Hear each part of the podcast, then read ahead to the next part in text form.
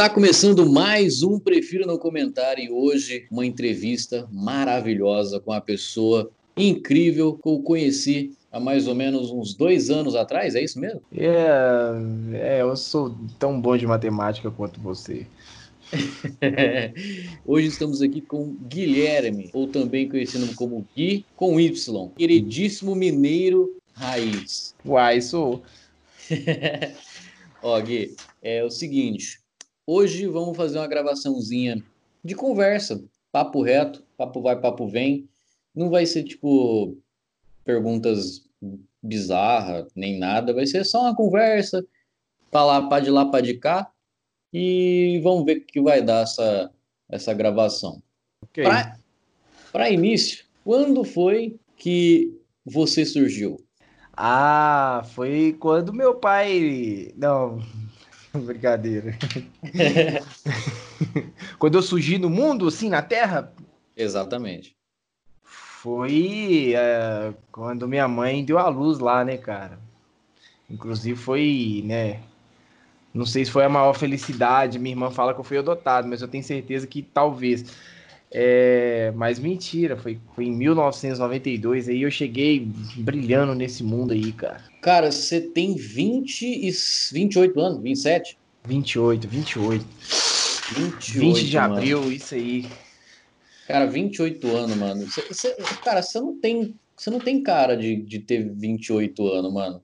Porque você é uma pessoa que, da maneira que você fala e da maneira que você age, você aparenta ter, sei lá, uns 20, 23, porque você não é aquela pessoa que, sabe, mais aparenta ter uma fala mais velha, tá ligado? Você sempre foi desse jeito? Tenho boas referências, cara. Tenho boas referências para levar a vida assim na light. Alguns amigos aí que, que jogam comigo que automaticamente eles são mais novos e aí eu acabo indo também nessa vibe, mas eu sempre fui assim, mais extrovertido, mais de boa, estressado, mas de boa. Bom, para quem não está entendendo nada do que está acontecendo, o Gui é um amigo meu que eu conheci pela internet. É, nós conheceu num jogo chamado. Não, não foi no Tinder. nós conheceu no, no, num jogo chamado Black Shot, é, onde estava eu e o Saidessa jogando uma partida solo, e, e tipo, como se fosse uma, um X1, e aí nós deixamos o negócio sem querer aberto lá para outras pessoas entrar também. E aí, nesse dia, entrou uma pessoa, que no caso foi ele. E aí, eu e o Saidessa, nós pensou, pô, vamos deixar ele aí, vamos, vamos, vamos, vamos matar ele, vamos ficar matando ele, vamos ver até quando ele vai aguentar. Aí né, começou a ir pra cima dele, matando ele toda hora. E ainda ficou pensando, pô, o cara deve ser legal, tá mandando ali mensagem no, no jogo, tá, tá um cara gente boa. Vamos chamar ele para ir no Discord pra ver como é que é, né? Aí chamamos ele no, no Discord e ele né, começou a conversar. E o Gui, como sempre, Gui gente boa pra caralho. Foi uma amizade que apareceu assim do nada e que estamos carregando aí até hoje, graças a Deus. Cara, como foi, como foi conhecer as nossas pessoas? Ah, primeiramente foi humilhante, né, cara? Eu só morria, né? Então eu tava já meio pistola assim no jogo, né? Aí eu fui lá questionar, mas tava tudo certo. Vocês é gente boa pra caramba, foi me surpreendeu. E daí, até continuando a história, foi muito legal isso aí, né? Porque aí eu conheci vocês, aí eu apresentei minha irmã, minha esposa, começou a jogar todo mundo junto, a gente formou uma equipe e foi campeão mundial do Black Shot, né? É, não, não aconteceu isso não. Mas mas é legal, cara. Hoje a gente tem um, hoje tem um grupo de amigos que joga junto por causa desse fato, por causa desse dia, cara. E se vocês me recusassem, vocês falassem: "Ah, vamos deixar ele entrar não" vamos tirar ele daqui. Mas por causa disso, porque vocês me aceitaram, entre aspas, lá entrar, jogar com vocês, hoje nós temos um, um grupo tão fechadinho de amigo, tão gostosinho, tão bonitinho, cara, por causa disso. Tudo por causa de, de alguns segundos de um acontecimento, cara. Sim, cara, isso é, isso é um bagulho muito legal. Porque, tipo, quando você entrou e você apresentou a, a, a Karina, a, a, a Nani. É, nessa época, a Nani ainda nem tinha, nem tinha o B ainda, tá ligado? Nem tinha o Bernardo, cara. E, e, nessa época ela tava de bucho cheio ainda. E aí você conversa vai, conversa ia, e a gente tava lá, é, conversando sobre você. Você tá entrando na vibe de ser pai e nós ali presenciando isso tudo, tá ligado? Como que é, como foi essa essa vibe de ser, porra, ser pai? É muito legal, cara, isso aí, porque você e o Sai Dessa, principalmente, acompanharam essa fase aí de transição da minha vida e da Nani, essa adaptação, tanto que acompanham até hoje, tanto que quem está escutando aí o, a gravação não, não sabe, mas alguns minutos atrás nós tivemos que remanejar o B para outra área aqui, porque ele já está assim, viradão. Então, são dois anos aí que ele já tem, cara, e vocês puderam acompanhar isso aí. A adaptação foi difícil, todo mundo sabe como é que foi. A gente parou de jogar durante um bom tempo, se não me engano, até ele completar aí uns oito meses. Eu não jogava e eu voltei, a Nani só voltou a jogar aí depois que ele passou de um ano, um ano e meio, mais ou menos. Foi doloroso, cara, mas é muito, muito bom, cara. É a melhor, a melhor sensação da vida é ser pai e ser mãe. Eu também já sou mãe, né? Não. A Nani é mãe. Mano, quando você descobriu, tipo, a Nani falou assim, você mãe, qual foi, tipo, a tua sensação? Você tipo, ficou, tipo, eita porra, fudeu ou você tipo, ficou feliz pra caralho? Ah, primeiro que eu demorei muito tempo pra cair a ficha, né? Porque você fala assim, pô, você pai, mas você não tem essa noção, você não tá vendo nada físico ali para você comprovar que você vai ser pai, então sua ficha não cai. Aí uhum. a barriga começa a crescer ali, aí você começa a cair a ficha, mas não tive desespero, não. Eu tive mais ansiedade para nascer logo. Mas desespero eu não tive, não. Assim, de falar, ah, vou ter que trabalhar mais, não, essas coisas eu fiquei bem tranquilo. Eu fiquei, foi muito ansioso, cara, para chegar o dia. E quando chegou no dia, eu quase infartei, cara. Eu fiquei mais, mais medo do que a própria Nani. Quando vocês descobriram isso, vocês já moravam junto? Tipo, vocês já tinham uma casa junto? Já a gente morava, quando descobriu, já morava na casa que a gente está hoje. A gente casou, moramos durante sete meses em, um apartamento, mudamos do apartamento depois para essa casa que a gente está. Assim que a gente chegou aqui, uns três meses depois, mais ou menos, a gente descobriu que ela estava grávida. Mas a gente já estava junto, casado há mais ou menos um ano aí quando a gente descobriu. Como é que foi eh, os seus pais, os pais da Nani, com essa informação? Eles aceitaram ou eles foram tipo, eita? Foi bem tranquilo, cara. Em relação aos pais dela, eles fizeram uma festão, cara. Porque quando descobriram qual sexo que era, não tinha nenhum homem na família, né? O pai e a mãe da Nani tiveram três filhas, a irmã da Nani que teve filho foi menina também. Então quando falou assim, Nani tá grávida e é menino, foi maior festa. E pro meu pai e pra minha mãe, então, cara, nem se fala, porque era o primeiro neto, eles nunca tinham. É igual eu, nunca tinha sido pai, e eles nunca foram chamados de vovô e vovó. Então, para eles, eles também foram uma coisa mágica. Teve aceitação de todas as partes, cara. Inclusive da Karina. Inclusive da Karina, que é a tia babona. Inclusive, tipo, vocês tirou, tirou o dedo do cu, né? Tirou o dedo do cu. Porque quando vocês tiveram o B, aí teu irmão teve também. É, vocês começou, puxou a vocês, fila. Vocês, vocês abriram a porta, tá ligado? Foi, aí puxou a fila, né? O pessoal anima, né? Fala, não, eles foram, vamos também. E foi, chegou a Luísa, já tá aí com um aninho já também. Mas, tipo, quando, quando vocês descobriram que ia ter o B, a questão financeira de vocês estava de boa ou você estava regulado? Eu e a Nani sempre foi assim, nunca teve um salário astronômico, mas nunca foi descontrolado. A gente consegue comprar as coisas que a gente quer, consegue ter as coisas que a gente quer sem passar muito aperto. A gente já passou aperto, sim, no início do casamento. Mas de um ano, depois que completou um ano de casado pra cá, é bem, bem sossegado. A gente nunca passou nenhum aperto, assim, não.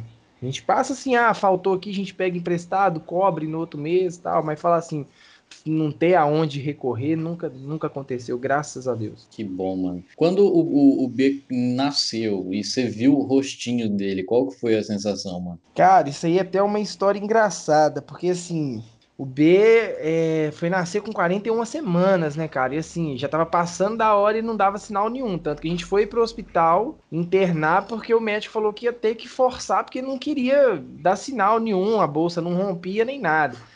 Ele queria ficar lá dentro. É, então deu pra gente planejar tudo. Eu consegui levar as roupas, tudo que tinha que levar. A gente saiu cedinho de casa, sem correria, tudo tranquilo. A Nani andando, entrando no hospital. E a Nani falou assim: ó, já deixa o seu celular no bolso, preparado pra você colocar na câmera pra você tirar as fotos na hora lá do parto e tal. Eu falei, beleza, enfiei o celular no bolso, só que eu não sabia de uma coisa. Na hora que foi acontecer o parto, eles tiraram a Nani de perto de mim, e aí veio uma outra enfermeira e falou assim: agora você veste essa roupa. Eu tava tão pilhadão, tão ansioso, que eu vesti a roupa do hospital e tinha que vestir por cima da minha. Só que eu esqueci de tirar o celular do bolso. Então eu fui vestir a roupa, vesti tudo, travei a roupa todinha, coloquei a máscara e entrei para a sala de cirurgia. Quando nasceu, a Nani falou assim: cadê o celular para tirar as fotos? Tira as fotos aí. Porque eles põem o bebê perto da mãe e do pai, né? Uhum. Eu não conseguia tirar o celular mais, porque ficou dentro da roupa, cara. E aí a Nani ficou pé da vida. Então a primeira fotinha que tem com um B foi quando eles saíram comigo da sala para eles fechar lá a cesárea da Nani, e aí ela ficou lá e eu saí com o B. Aí do lado de fora da sala, a enfermeira conseguiu segurar para me ir e tirar o celular do bolso. Aí a primeira foto que a gente tem com o B é só eu e o B. Então foi. Tanto que você mandou essa foto para mim. Sim, sim. No dia eu até mandei para todo mundo, fui mandando para todo mundo. Só que assim, infelizmente não tem esse registro com a Nani. Ela até fica meio pé da vida comigo por causa disso. Mas foi na hora da ansiedade, eu nem pensei, cara. Não, só aconteceu. Caraca, mano. Quando você mandou as fotos dele, eu já, tipo, já achava ele bem grande já, porque ele nasceu bem grande já. Quando ele começou a dar encorpadinha e querer é, andar e, e, a expressão facial mudar, tipo, ele sorrir, pegar na, no, no, seu dedo, assim, essas coisas, é, dá um negócio da hora, né? Não dá? É muito legal, cara, é muito legal, porque você vê assim, só que vocês mesmos estão acompanhando, cara, a vida passa muito rápido, cara. Hoje a gente já tá com dois anos, já fala mamãe, papai, já fala. Mas assim, a gente, graças a Deus, eu e a Nani tem muita coisa gravada dele, de cada fasezinha dele, que ele foi tendo evolução. A primeira vez que ele deu um passinho, a primeira vez que ele deu um sorrisinho, mesmo que sem dente lá. A gente tem hum. tudo gravado, cara. Inclusive às vezes dos hospitais, né, cara? Porque vocês também acompanharam aí que no meio do primeiro ano ele ficou internado, agora novamente ele Sim. ficou internado. A gente tem isso tudo registrado, cara. A gente, graças a Deus, a gente aproveita cada segundinho com ele. Sim, inclusive nesse dia me deu um negócio ruim, porque, tipo, vocês, naquele dia vocês falaram assim: ou oh, o B não tá bem, não sei o que, ele vai ter que ser internado. Quando você falou que tem que ser internado, eu fiquei tipo, eita, mano, o que, que será que aconteceu? Eu fiquei mó preocupado, comecei a mandar mensagem. Como foi essa, essa sensação de, tipo, o B já ficar doente e ser. Como é que é isso aí?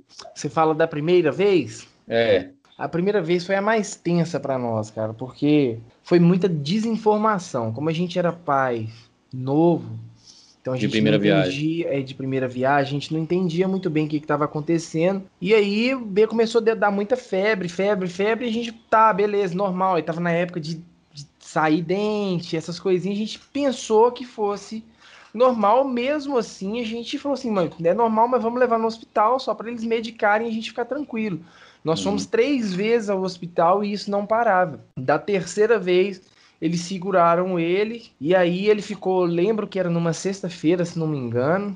E eu, até foi o dia que eu falei com vocês, né, que nós estava voltando para o hospital que ele não tinha melhorado e chegou lá eu avisei para vocês que ele ia ficar internado. E aí quando ele internou só na segunda-feira, que os médicos vieram contar pra gente que ele, que ele tinha uma suspeita de meningite. E, e aí que foi o nosso baque, porque da sexta-feira até a segunda, tudo que eles falavam para nós é que ele tava lá sobre observação para controlar a febre e tal, mas na verdade não era, porque desde a sexta-feira eles já suspeitavam de que era meningite. E uhum. aí foi até um pouco da nossa revolta com o hospital, por eles não terem informado nem nada. Então, na segunda-feira foi o nosso baque. Mesmo assim, como a gente estava tão envolvido, a gente não caiu a ficha do perigo que era. Na terça-feira saiu o resultado de que era meningite, mas não era bacteriana, era viral. era um pouco mais tranquilo, mas tinha que, ser tratada da mesma forma. Foi aí que a gente deu aquela aliviada, a pressão saiu, a gente viu uhum. que ele uhum. começou a ter uma melhora por causa do medicamento, aí que a ficha caiu, cara. Aí que a gente falou assim, poxa vida, olha o risco que correu aqui.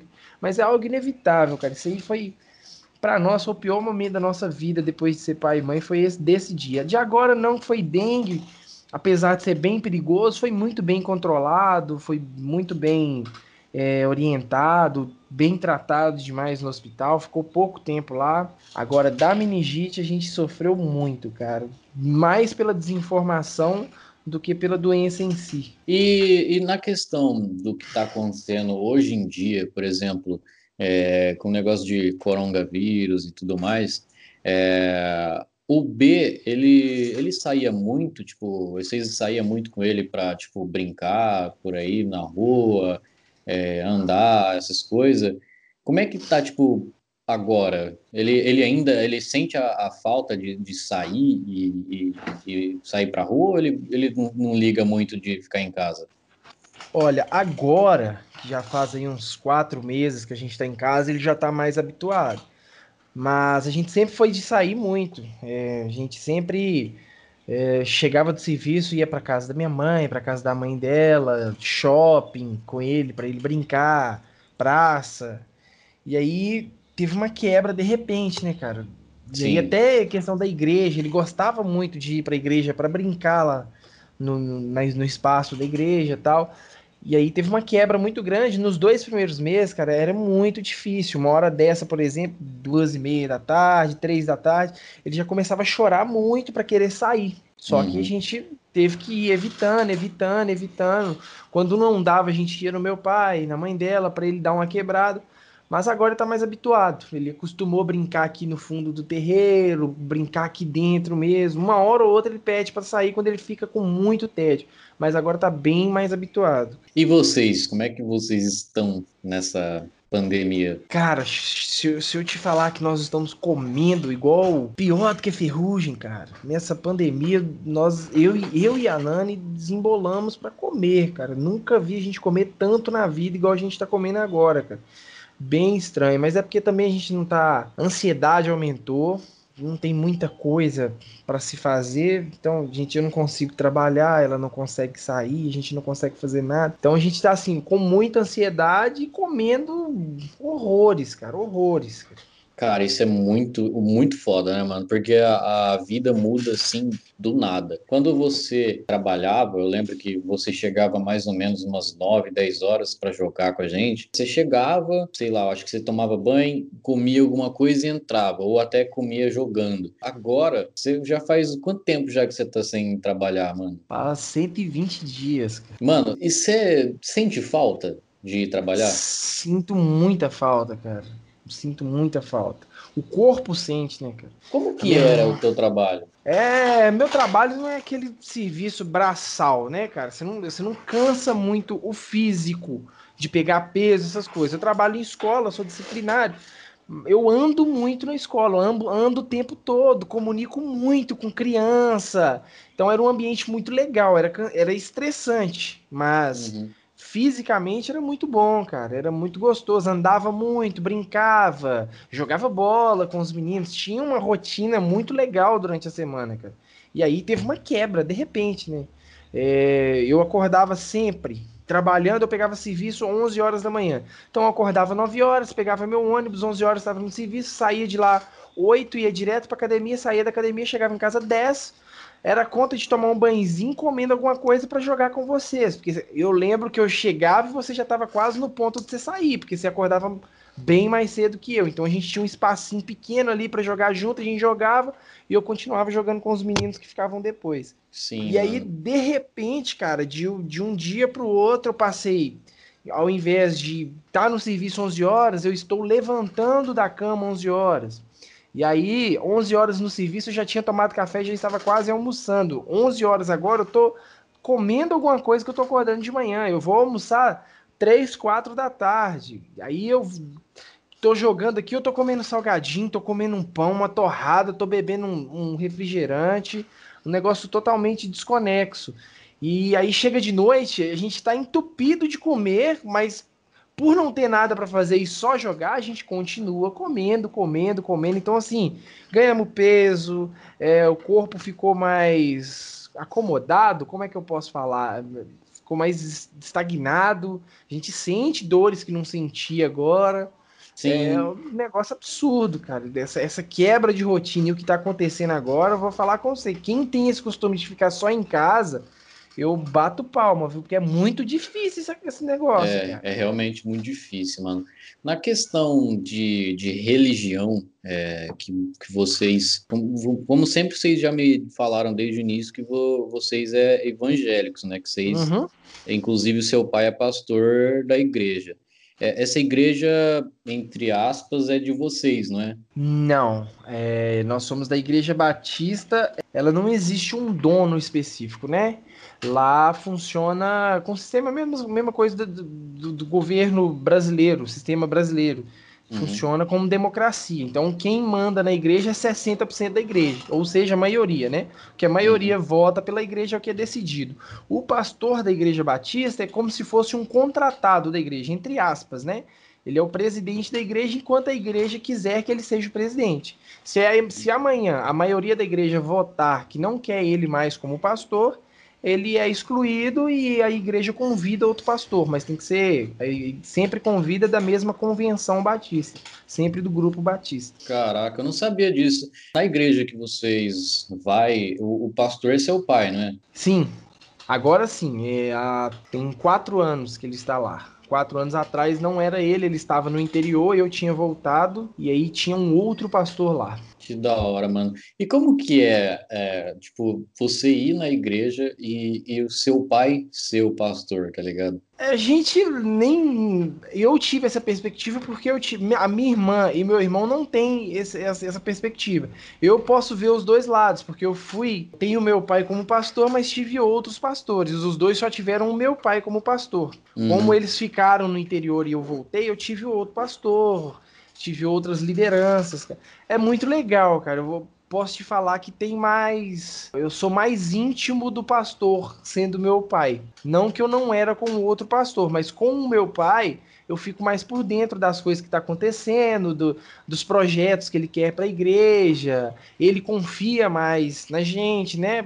Que ele, a gente está lá sempre com ele, então ele dá para a gente alguns cargos de confiança que, que ele não daria para qualquer um. Então é, é um negócio legal, cara. É legal uhum. ter o uhum. pai como pastor. Cara, é, é, quando eu tô jogando aqui com vocês e às vezes eu escuto no, no microfone da Karina o teu pai falando com a Karina ou brincando, cara, não me vem à cabeça que ele é um pastor de igreja, porque ele é muito doidão, mano. Ei, meu pai ele é muito extrovertido, cara. Até dentro da igreja ele é assim, até na hora cara... da mensagem dele. Ele assim, para quem olha, parece ser nossa, parece ser sério, durão, mas quando você para pra conversar, pra brincar, você vai ver que ele é totalmente extrovertido, cara. E ele, assim, ele, ele é um cara super humano, sabe? Ele não, ele não uhum. sabe só chamar sua atenção, mas sem ir lá e te dar um abraço e falar assim: ó, você tem que fazer assim, assim, assim. Na hora das brincadeiras, cara, ele é o último a parar. Não tem limite, não tem limite. Quem sim, tiver a oportunidade sim. de conhecer meu pai vai perceber que começou a brincar com meu pai, tem que aguentar, cara, porque ele vai até o final, até te irritar. Cara, isso é muito legal, porque, tipo, eu já presenciei, já fui em algumas igrejas, mas a maioria delas eu não me senti bem indo lá. Mas quando é, eu conheci vocês, vocês já sempre deixaram claro que vocês eram evangélicos, vocês eram crentes de Deus e tudo mais. E, tipo, o jeito que vocês falam, o jeito que vocês agem sobre o assunto é, é interessante, não é cansativo igual tem outras pessoas que aborda. Por exemplo, quando o, um, um, amigo nosso, aquela vez, ele estava meio para baixo, eu estava no Discord junto com você e você começou a falar coisas que eram da Bíblia para ele. Para pessoas que não entendem, você nem sabe, nem, nem percebe que você estava falando alguma coisa relacionado à, à Bíblia para confortar uma pessoa. E do jeito que você estava falando, a pessoa estava sendo confortada, ela estava ficando bem pelo que você estava falando, mas ele, ela nem sabia que aquilo era relacionado a alguma coisa da Bíblia, tá ligado? O jeito que você aborda a, a a maneira de você falar sobre o assunto é, é confortante, não é, é cansativo igual as outros lugares que eu já fui, tá ligado? É porque acontece, cara. Quando, quando se fala assim, já houve muito esse crentes, né, cara? Você falar assim, ah, eu sou crente, o cara vai ficar lá o tempo todo falando Bíblia, Bíblia, Bíblia. Mas todo mundo tem que entender que a gente é um ser humano normal, cara. Só porque a minha crença é diferente, ou, ou, ou pode até mesmo ser igual à sua, mas eu não acho da mesma forma que você, que eu não seja evangélico. A gente só leva a vida normal. Tanto que todo mundo pensa que a gente vai ser os perfeitos do mundo, e não somos perfeitos. Tanto que a gente, quem joga com a gente sabe que a gente fala palavrão, a gente evita, a gente até fala às vezes que a gente tem Sim. que evitar isso com todo mundo. Mas às vezes sai, a gente fala, a gente erra, a gente discute, a gente fica com raiva. Tem cara aí que quando perde ou acontece alguma coisa fica com raiva e sai do Discord. Mas... É, quem será, né? Mas é coisa normal, cara. Somos seres humanos como todo mundo, sujeitos a estresse, sujeitos a, errar, sujeitos a ira. É, e esse negócio que você falou de tão.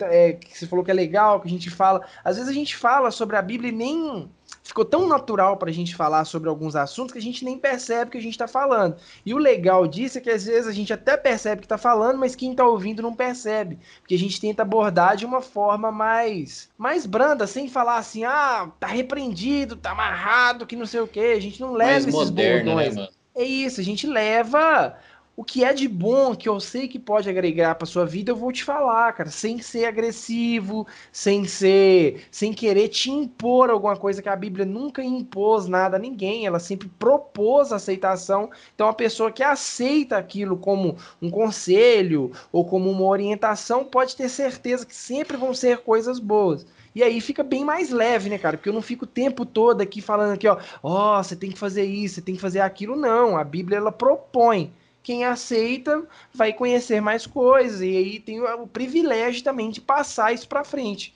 É muito legal isso aí, cara. Sim, mano. Isso é, é, um, isso é legal do, da maneira que você fala, porque, tipo, vocês, não sei se a sua a igreja, a igreja que o seu pai é pastor, eu não sei se ele aborda assim com todo mundo, tipo, com modernidade, entre aspas, na questão de passar a palavra de, da Bíblia para fiéis. O jeito que você fala com a gente, às vezes, sobre a, a Bíblia, sobre religião, é um, uma maneira mais confortante, tá ligado? É uma maneira mais é, legal de, de se escutar, porque tem, tem lugares que, que, por exemplo, eu fui e eu achei chato e, e às vezes até alguma coisa que eles falam que é da Bíblia que eu falo, isso daí não é legal, isso daí não, não, é, não é certo. Tem coisas que tem na Bíblia que eu falo, não, isso aqui não, isso aqui, no, hoje em dia, isso aqui não se encaixa, isso aqui é, sei lá, preconceito ou, ou racismo. Tem muita coisa que eu já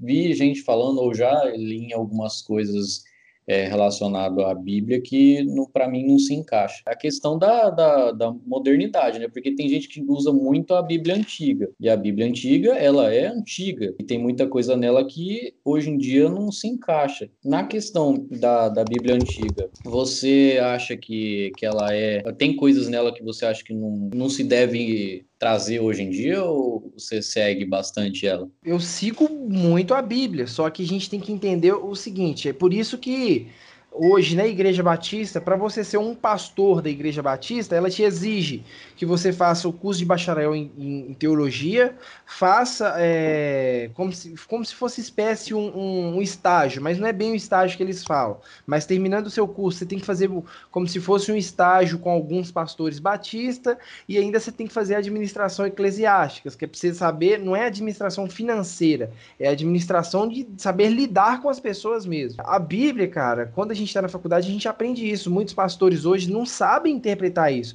A Bíblia ela tem vários momentos históricos. A gente tem que entender a Bíblia como uma coisa histórica. A gente não pode pegar, por exemplo, o rei Davi, lá do Antigo Testamento, que Deus é, ordena que ele mata um monte de gente lá e, e, e aplicar isso hoje. Isso não é aplicável hoje. Foi aplicável naquela época. Tem algum ensinamento para a gente tirar disso? Sim, mas não se aplica para hoje. Hoje Deus não vai mandar ninguém matar ninguém.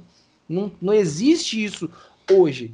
Tanto que o Novo Testamento veio para não para tirar as leis. A gente costuma falar que o Antigo Testamento, as pessoas eram salvas pela lei, o Novo Testamento as pessoas são salvas pela graça, mas não extingue a lei. Mas ela vem só refrisando que somos pecadores, vamos errar, mas que Jesus morreu por nós para derramar essa graça para nós. Então a gente não pode pegar a Bíblia como ah, tudo que tem na Bíblia eu tenho que fazer. Se você for fazer tudo que tem na Bíblia, tem, tem momento que mandou matar, tem momento que mandou sacrificar o próprio filho. Então são coisas distintas. Tem que aprender da mesma forma que você lê um livro histórico, você tem que aprender a ler a Bíblia dessa forma também para entender o que, que aconteceu naquela história. Meu pai uhum. fala uma frase muito legal, cara, que eu levo muito para a vida, que ele fala assim, ó, texto sem contexto é pretexto para heresia. O que, que é isso? Às vezes tem pastores que pegam um versículo lá, lê esse versículo prega em cima desse versículo e cria uma religião em cima desse versículo. Mas não explica por que, que aquele versículo está ali. Não explica o que, que aconteceu antes, no que, que, que aconteceu depois, para entender por que, que tem aquele versículo. Aí tudo começa a fazer mais sentido. Mas é, é o básico de começar a ler a Bíblia é isso, cara. É não, não pensar que a Bíblia toda é o tudo que você tem que fazer, que você tem que ler como forma histórica, entender o que, que aconteceu ali, e aí quando você chegar no Novo Testamento, você vai ver as orientações de Jesus para o seu comportamento na vida atual. Aí sim, você vai uhum. pegar lá amar o próximo, amar a Deus sobre todas as coisas, praticar o bem. Sim, é... mano. A, a, Bíblia ela não é tipo um, como eu posso dizer, tipo um negócio que você pega para seguir tudo que tem lá. Ela é um, um livro é um livro. A gente chama de livro sagrado, mas é um livro, um livro histórico.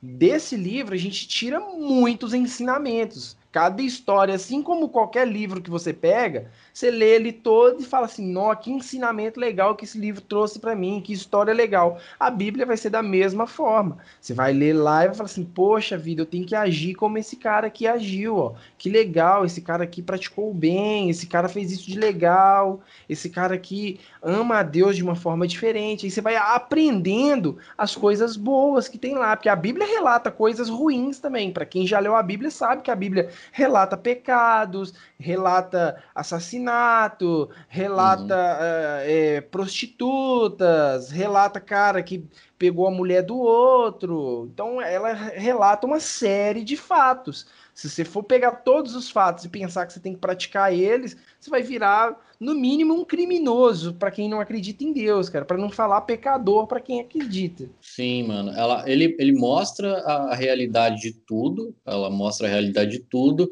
mas ela também mostra o, as coisas que você tem que fazer ou se você quer fazer. Isso, ela te bem, propõe, entendeu? né? É o que eu falei. Ela te propõe, a Bíblia não, não impõe. As, alguns pastores colocam como que a Bíblia impõe para as pessoas fazer isso. Jesus nunca falou isso. Jesus sempre falou assim: vinde a mim se é, o ir até ele é para quem quer, não é? Henrique, você uhum. é obrigado a ir, mas se você quer vir, aqui estão, aqui eu quero te propor isso aqui, ó, pratico bem, faça isso, seja honesto, faça isso, aquilo, aquilo. São propostas. Se você vai aceitar ou não, é uma opção de cada um, pessoal de cada um. Inclusive, fugindo, fugindo um pouco do assunto, é uma coisa boa que a gente fez é, de decorrer da nossa jogatina diária foi quando a gente migrou de jogo, foi pro, pro Creative, e a gente jogava eu, você, a Karina e o, Sai Dessa muitas vezes. Aí, um certo dia, apareceu o Vini. Ele entrou sem querer também no, no, no nosso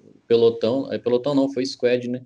Né? Ele entrou sem querer no nosso squad e a gente ficou tipo, pô, o cara tem Vini Zoca no nome, porque a gente gosta bastante do Alan Zoca. E aí ele falou, pô, o cara gosta de Alan Zoca, né? Vamos conversar com esse cara. E aí foi aí onde surgiu uma amizade extremamente da hora e legal e saudável com um cara lá da Bahia, mano. É, e aí a gente conheceu tão humilde que, que o Vini é, né, cara? Ele não precisa falar nada para nos ensinar, né, cara? É tão legal quando você aprende com a pessoa sem ela ter que falar nada, cara. Isso é, isso é muito legal, porque a pessoa demonstra Sim, com, com, os atos, cara. Não precisa falar pra você falar assim, poxa vida, velho, humilde pra caramba. Sim, mano. Porque, tipo, por exemplo, isso é legal porque aqui é, eu vivo uma vida, pra mim, que é normal, classe média, é, tenho minhas coisas, tenho tudo as coisas. E aí depois vocês mostraram um pouco da vida de vocês aí em Minas, que uhum. vocês, é, é vocês é bem unidos, vocês vão na casa da, da sua mãe, do seu, do seu da, da sua sogra todo dia, tem essa união é, legal, vocês vão na igreja praticamente, sei lá, toda semana ou todo domingo. Isso é muito legal, cara. A, a vivência de vocês é, tipo, diferente daqui, só que é, é, é diferente, porque lá, na, na, questão do Vini, o lugar onde ele mora é muito diferente, cara, porque ele mora na Bahia. Quando o Vini me, me falou que ele mora na Bahia, eu pensei, pô, ele deve morar numa cidade ali, né, tipo, na Bahia. Mas aí quando ele me explicou aonde exatamente ele mora, eu fiquei tipo, mano, é muito longe e é muito afastado. Porque, tipo, ele falou que a casa, a cidade mais próxima da casa dele é 80 quilômetros de lá. Cara, você imagina isso? É, é, e culturalmente é muito legal, né? Teve, teve uma.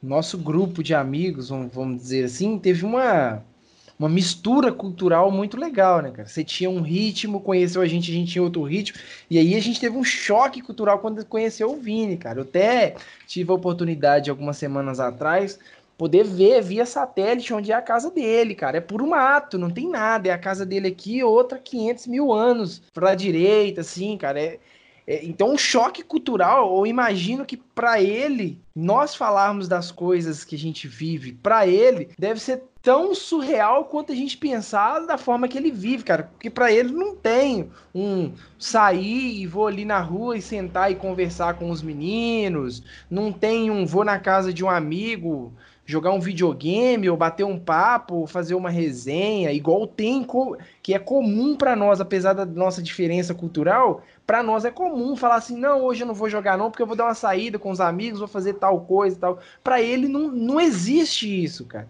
A... Sim, mano. Para ele o sair dele é jogar com a gente, tá ligado? É, a, a vivência dele com outras pessoas é, para sair da realidade dele é jogar com a gente, tá ligado? É conversar com a gente, ter essa, essa união com, com a gente. E aí, tipo, por exemplo, é, uma vez é, eu tava aqui em casa e eu falei para ele, mano, eu vou ali pegar comida. Ele, não, beleza, tranquilo. E aí eu voltei ele perguntou, o que, que você tá comendo? Aí eu falei, ah, mano, tô comendo lasanha. Ele, nossa, que da hora, cara. Eu nunca comi lasanha. Eu falei, oi? Pois eu fiquei, é, cara. eu fiquei assustado, porque, mano, para mim, é completamente normal alguém comer lasanha e tudo mais. Ele nunca comeu, tá ligado? E para ele isso não é que, sei lá, ele seja uma pobreza, é porque a realidade dele é diferente, tá ligado?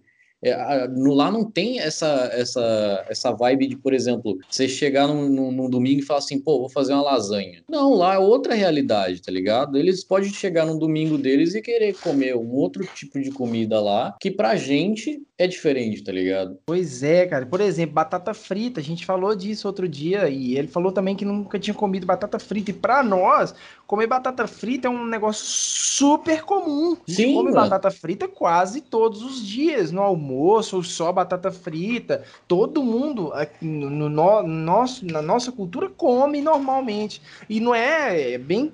Até bom você ter falado sobre isso, que as pessoas não entender que, ah, porque o Vini é pobre. Não é essa questão. E nós somos tão pobres quanto o Vini, nós temos mais ou menos a mesma condição financeira. A gente fala é da cultura do local que ele mora. É Sim, uma cultura mano. totalmente diferente. Por exemplo, não tem uma padaria do lado da casa dele. Hoje a gente come pão. Se eu quiser comer um pão quentinho, eu saio aqui, vou ali, compro um pão quentinho e volto. E tô comendo. Na casa dele, eles compram pão semanalmente. Eles vão lá na cidade. Quando vão na cidade, aí eles trazem pão para comer, cara. Mas não é assim, ah, acordei de manhã, vou comer um pão quentinho, ele vai lá e busca.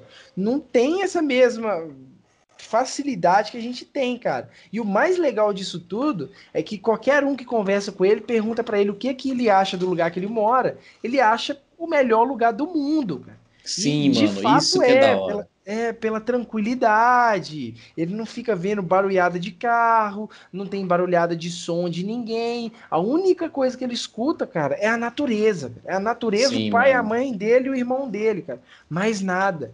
Ele cara... ainda tinha a oportunidade de nadar em rio, que eu não tenho Sim, aqui mais. Sim, mano, isso ele é muito legal. Ele tem a oportunidade legal. de pescar, o que eu não tenho aqui mais se eu não pagar. Aqui tudo tem que ser pago.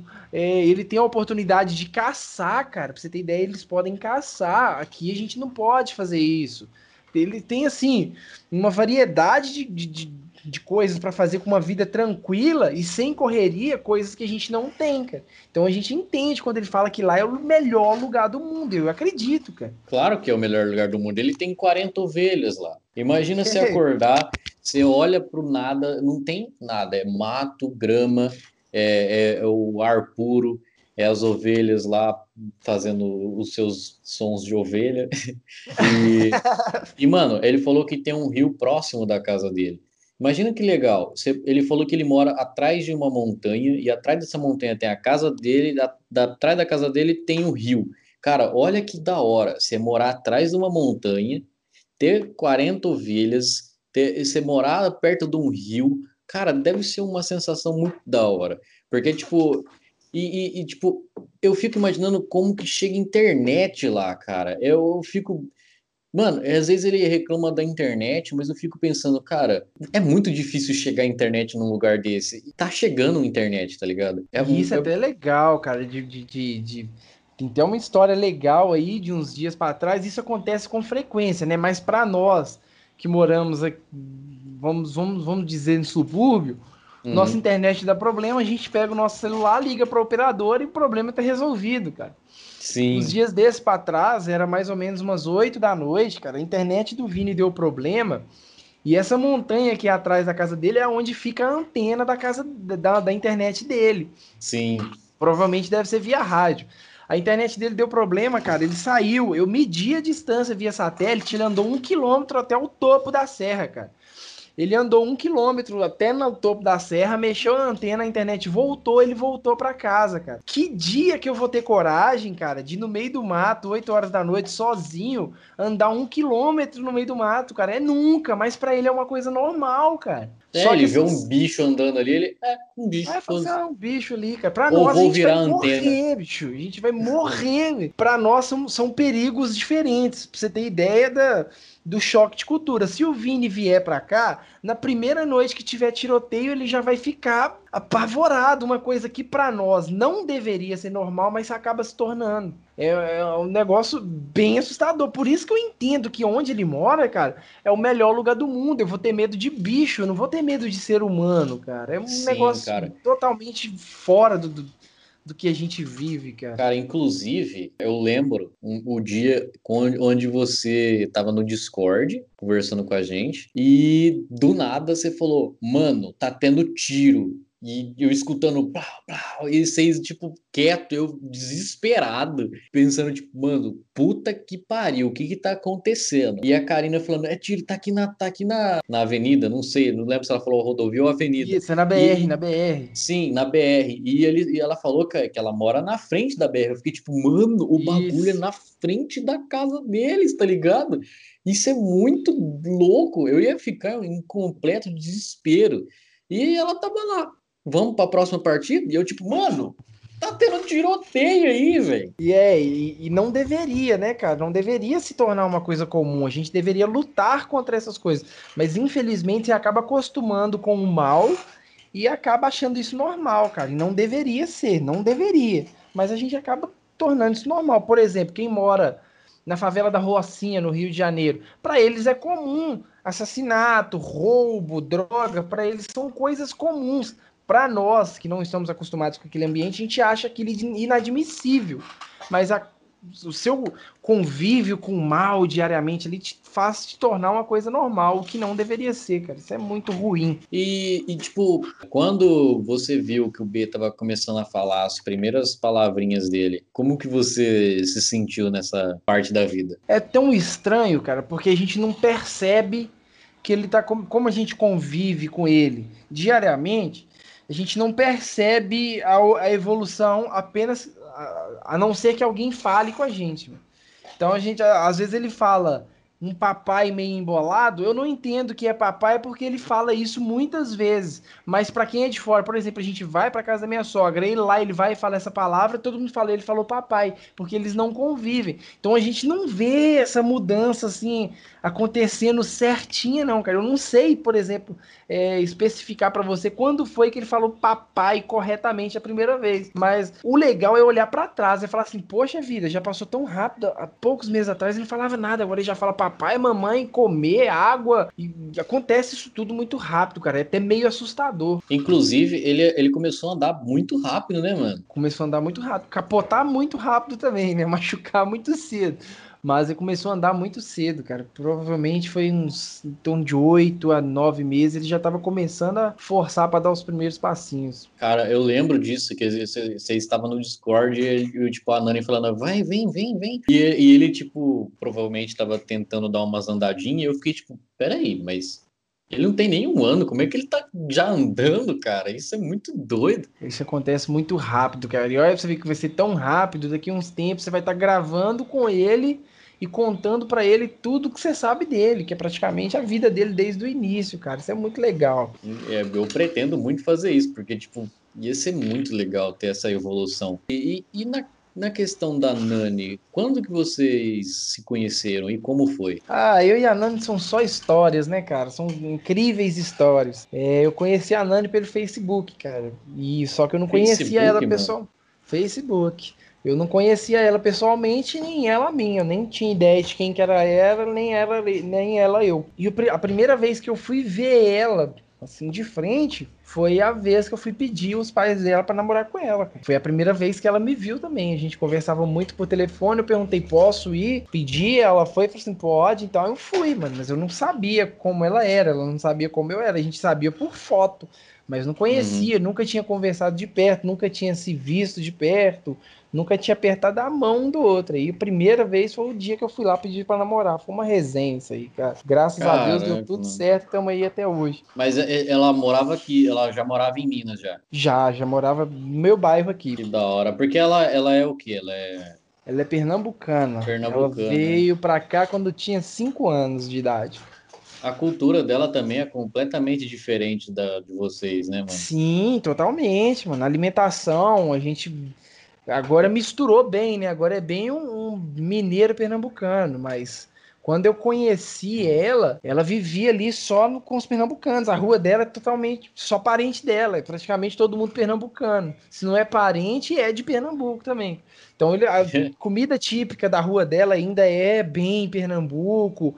Agora que deu uma misturada, porque entrou alguns mineiros, aí ficou aquele mineiro pernambucano, cara. Inclusive, a, a, a, o jeito que ela fala, pra, pra gente, pra mim, não sei se pro, pra você também é, mas é, é engraçado às vezes, porque ela é... fala meio arrastado, sabe? O ela... sotaque, é, o sotaque, Sim. e olha que o sotaque dela já é bem misturado com o mineiro.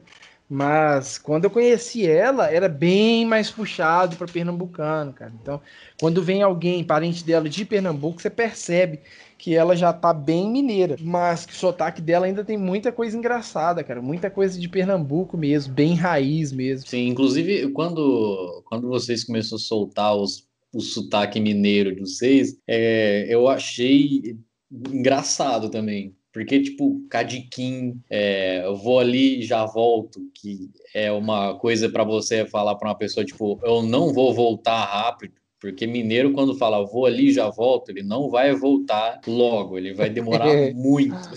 Logo ali, não, mas logo é. ali logo ali, nossa, isso daí é demora. Cara, fala, fala algumas alguns tipos de gírias aí que vocês falam bastante. Cara, mineiro tem muito trem, né? Tudo é trem para mineiro. Pega o trem em cima do trem ali e aí só que mineiro entende, né? Quem não é mineiro fala assim, que, que, que coisa para pegar. Cara, eu, por incrível que é pareça, muito... o, o trem eu também uso bastante. E eu nem sou mineiro.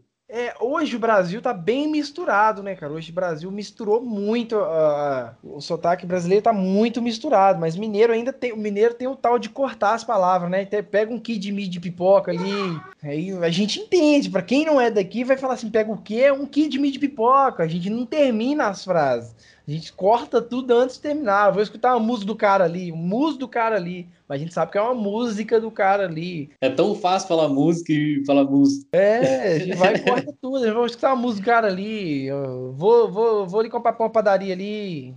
É igual, igual eu, eu falei pra Nani, vamos jogar um bilhar? E aí ela, tipo, o que, que é bilhar? Aí eu, eu, falei sinuca, ela, ah, tipo, pra ela é outra coisa, tá ligado? Coisa de coisas. outro mundo, coisa de outro mundo. Aí quando fala assim sinuca, fala, ah. É igual o Vini mesmo. O Vini tem o, o tal do vote. Ah, ele tem umas par de engraçada que ele fala às vezes. E, tipo, o vote, eu nunca entendo o que, que significa o vote, porque, tipo, é tipo um oxe melhorado. É, igual a Nani quando vinha com o tal do vice, cara. Toda frase que ela terminava, ela falava vice. Eu custei entender que queria ser vice, é só o uma vice, afirmação. De... O vice é tipo né? É, tipo né, tipo né. é muito legal, mas no início eu não entendia nada. Eu falava, isso aqui, isso aqui, isso aqui, isso aqui, vice? Mas o quê? E, e, e, os pernambucanos, eles falam muito rápido, né, mano? Muito rápido e muito embolado, cara. No cê, início, cê... a Nani traduzia os parentes dela para mim. hoje eu já tiver... entendo, hoje eu já entendo. No início ela falava assim, ele falou isso, isso e isso. Porque aqui, é, na minha cidade, tem muito pernambucano, que ele é... A... Lá em Pernambuco, eu acho que é um, um, lugar muito difícil de arrumar trabalho que ganhe bem. E eles acabam vindo muito para cá, para o estado de São Paulo e aqui para cidades do, do interior que para eles aqui ganha um, um, salário bom. Eles falam muito rápido, cara. Eu já fui em padaria aqui, é, quando o cara vai pedir pão, eu não entendo uma palavra que ele fala para pedir um pão. Porque, tipo, é pão. É, mano, eles falam muito rápido e muito. Não é só rápido. Eles falam muito. Che... Tem muita gíria no, no dialeto deles que a gente não entende eles falam rápido e embolado. Sim, mano. É, e tipo, quando um pernambucano tá bêbado, cara, aí você não entende nada. Porque, eu mano. Eu não tive essa oportunidade ainda, cara, mas deve ser muito engraçado. Mano, eu já fui, eu já fui em padaria e vi pernambucano bêbado, cara. Eu não entendo nada. Eles já falam rápido, quando eles estão bêbados, eles falam mais rápido ainda. Tem muita gíria. E eu acho que só um outro pernambucano para entender o que ele está falando, porque os outros, as outras pessoas que estão em volta não vai entender bulhufas do que ele está falando. É, é muito engraçado. De bêbado, então deve ser, deve ser épico, mas eu não tive essa oportunidade ainda não. Sim, mano. Bom, eu acho que tá bom, né? Talvez tenha uma próxima oportunidade para estar tá conversando mais aqui, estar tá falando mais de muitas outras coisas. Inclusive, eu sei bem que você conhece bastante coisa sobre futebol e está completamente convidado para conversar às vezes com o André, porque o André ele também entende bastante futebol. Eu acho que seria legal uma participação sua em algum episódio falando coisas sobre futebol, porque eu não entendo, então eu não vai fazer muita, como é que eu posso dizer, não vai se encaixar muito no episódio falando coisa de futebol, porque futebol para mim é igual sei lá, eu não, não levo muito a sério, mas vocês gostam pra caramba, que eu tô ligado. Inclusive, vocês torcem pro Grêmio, né? Cruzeiro, faz não. Cruzeiro. eu confundo Cruzeiro com Grêmio, mano, não sei porquê. É porque tudo é azul, né, cara?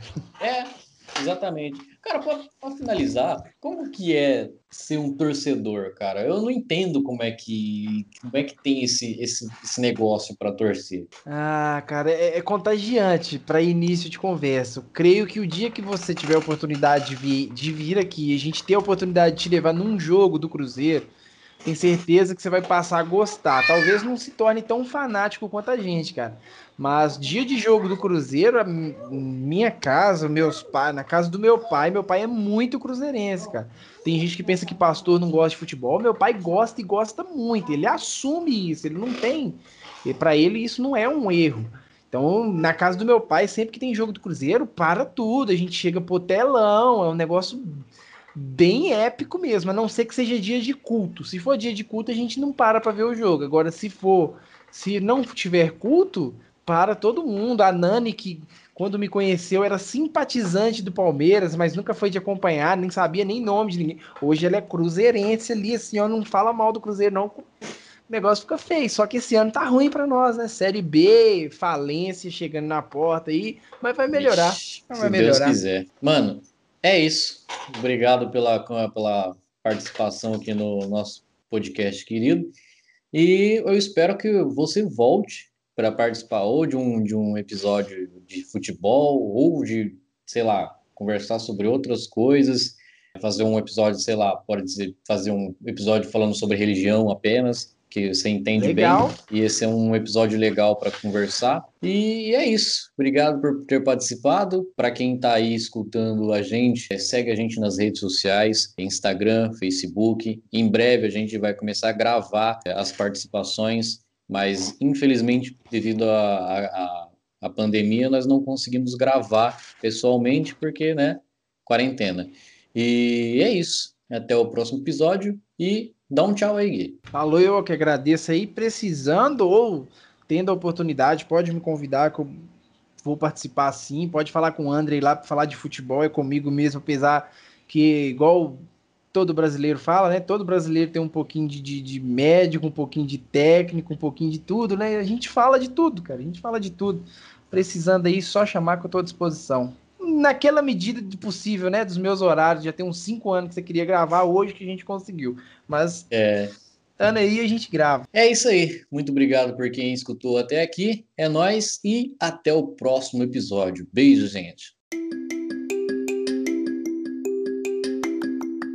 E aí, seus PNC? Você está sabendo que está tendo um sorteio nosso para ganhar uma caneca? Uma caneca com o nosso logo que ficou lindo, maravilhoso? Então, é muito fácil para você ganhar esse sorteio. Você tem que seguir a gente aqui no Instagram, que aliás o sorteio é no Instagram, seguir a nossa página no Facebook e também marcar três amigos aqui para também participarem do nosso sorteio, beleza? O sorteio vai ser dia 29 de 7 de 2020 e não perca tempo. Vai lá e participe. Obrigado, é isso.